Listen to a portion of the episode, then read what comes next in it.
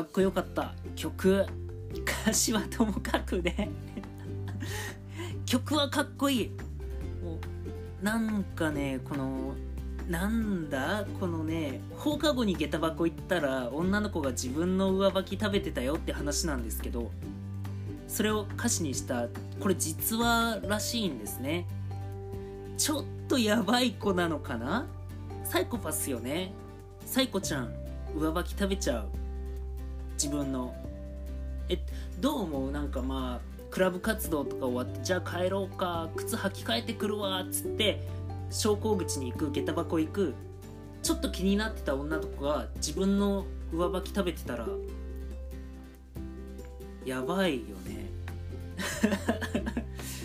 ちょっとそういう子ねどうだろうって思うけど歌詞の中ではそういう子でも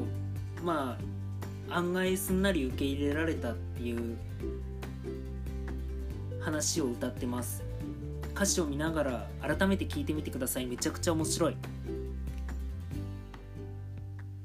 まあでも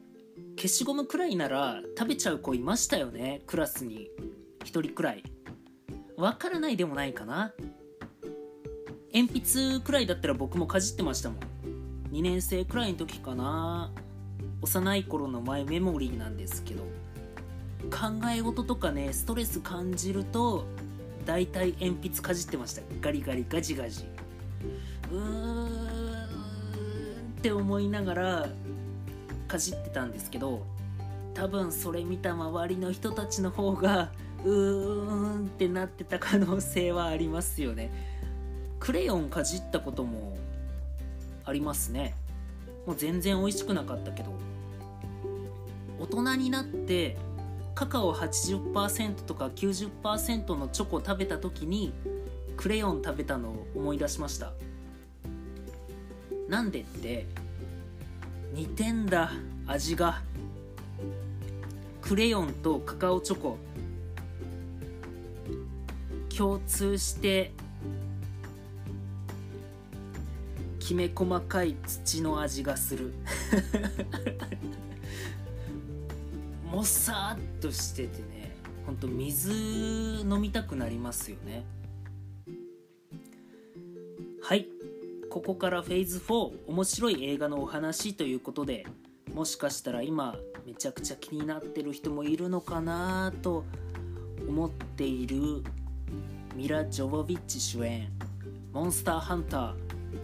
原作は今や世界的に超有名となったアクションゲームのタイトルなんですがバイオハザードやロックマンでおなじみの株式会社カプコン。実写映画を手掛けるのはポール・アンダーソン監督。実写版バイオハザードと同じく今や夫婦となったミラとポールのタッグでお送りするこの映画。なんと完成までに10年の歳月を費やしているそうです。世界中に熱狂的なファンがいるゲームっていうのとあのモンハンを実写化するっていう難しさバイオハザードの時ちょっといろいろあったようで今回はカプコン監修のもとで映画の制作が進められたということです。モンハンのファンならおそらく知ってる辻元ディレクターをはじめとした原作ゲームの制作チームがアメリカと日本を行ったり来たりしてアンダーソン監督と話を詰めたり調整したりして完成させたという映画なんですね。物語は現代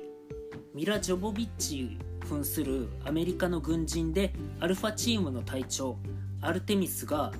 任務の最中に消息を絶ったブラボーチームの捜索と現場の調査に赴くわけですよ。しかし訪れた先で突然の嵐に見舞われます。激しい嵐に巻き込まれたアルファチームはどうにか無事だったんですが気づくと知らない土地にいたんですね。そこで真っ黒に焼け焦げたブラボーチームの残骸を見つけるんですがその場所で大きなモンスターの襲撃を受けます。おとぎ話のようなモンスターに襲われるアルファチームはいよいよ自分たちが異世界に飛ばされてしまったことを理解するんですが昼も夜も絶え間なく襲ってくるモンスターたちに一人また一人とやられていくわけですよ。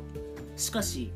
彼女らのピンチに手慣れた様子でモンスターをあしらう狩人が現れるんです。助けに入ってくる。アルテミスたちアルファチームは元の世界に戻る手段を探しながらハンターたちと協力してモンスターと戦い始めるというストーリーなんですね。原作のアクションゲーム「モンスターハンターワールド」好きな人にはたまらない演出がいくつもあります。まず実写化の上でモンスターたちが CG で表現されるわけなんですがモンスターの動きリアクションめちゃくちゃ細かく再現されてるんですよ。攻撃に移る瞬間だったりハンターの攻撃がクリーンヒットした時のおっとっとってよろけるやつとかさらにすごいのは俳優陣ですよね。バイオハザードの時とは違ってモンスターをかたどったラジコンとか使ってないみたいなんです今回。だから武器を持った立ち回りや逃げる避けるのアクションをあたかもねそこに目の前にモンスターが存在しているかのように見せるという演技。その難易度の高さたるや。もうさらにね今回の映画の魅力はまだあります。ミラ・ジョボビッチ扮するアルテミスはハンターたちと共にモンスターと戦っていくわけなんですがハンター側のね人たちの衣装や仕草あとはなんか顔面ビジュアルの再現率が高すぎる。化粧だったりとか髪型服装全てにおいて。原作であるモンスターハンターワールドをプレイしたことある人ならば見たことがあるあの人やあの人なんかが出てきます。僕がね個人的に超嬉しかったのは原作だと主人公の相棒兼トラブルメーカーの受付嬢女の子がいるんですよ。彼女原作よりめちゃくちゃ美人です。原作を忠実に再現していてさらに本人が美人なんで余計魅力が際立ってる。